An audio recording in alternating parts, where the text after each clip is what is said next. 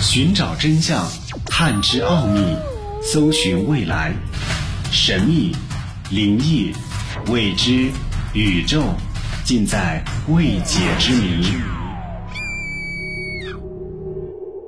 欢迎收听《奥秘全接触之未解之谜》，我是肖峰。人类对外星文明的探索一直在继续。最近，英国天体物理学家计算出了银河系活跃文明的大致数量。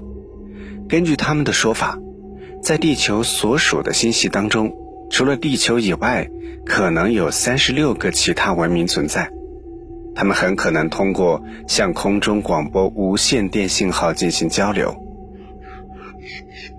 但这些行星距离地球非常遥远，平均距离为一万七千光年。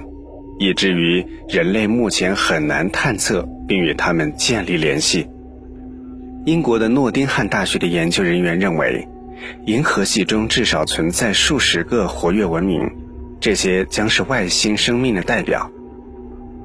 英国天体物理学家假设，银河系其他星球上的智慧生命可以在与地球相同的时间和类似的条件下形成。也就是说，银河系中外星文明发展的可能性是由基本参数决定的。科学家们称之为哥白尼的天体生物学极限。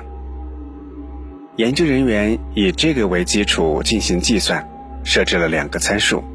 主要的这类参数，第一个生物极限是可以形成类似于地球文明的行星年龄，这个参数大约是五十亿年。另一个参数，也就是第二个生物学极限，是对恒星元素的研究。通常情况下，恒星具有很高的金属性，其中主要为大量重元素，也就是比氢和氦还重。在分析银河系的已知数据后，科学家们经过计算，得出了银河系存在文明的大概数量。负责这项研究的其中一位研究人员维斯特比说。根据哥白尼两个天体生物学极限的数据，智慧生命的形成类似于地球，大约发展了五十亿年。在设定了严格的参数之后，特别是高的金属含量等于太阳的金属含量，最后计算出银河系当中应该存在大约有三十六个活跃的文明。根据他们的计算，地球距离这些文明平均距离为一万七千光年。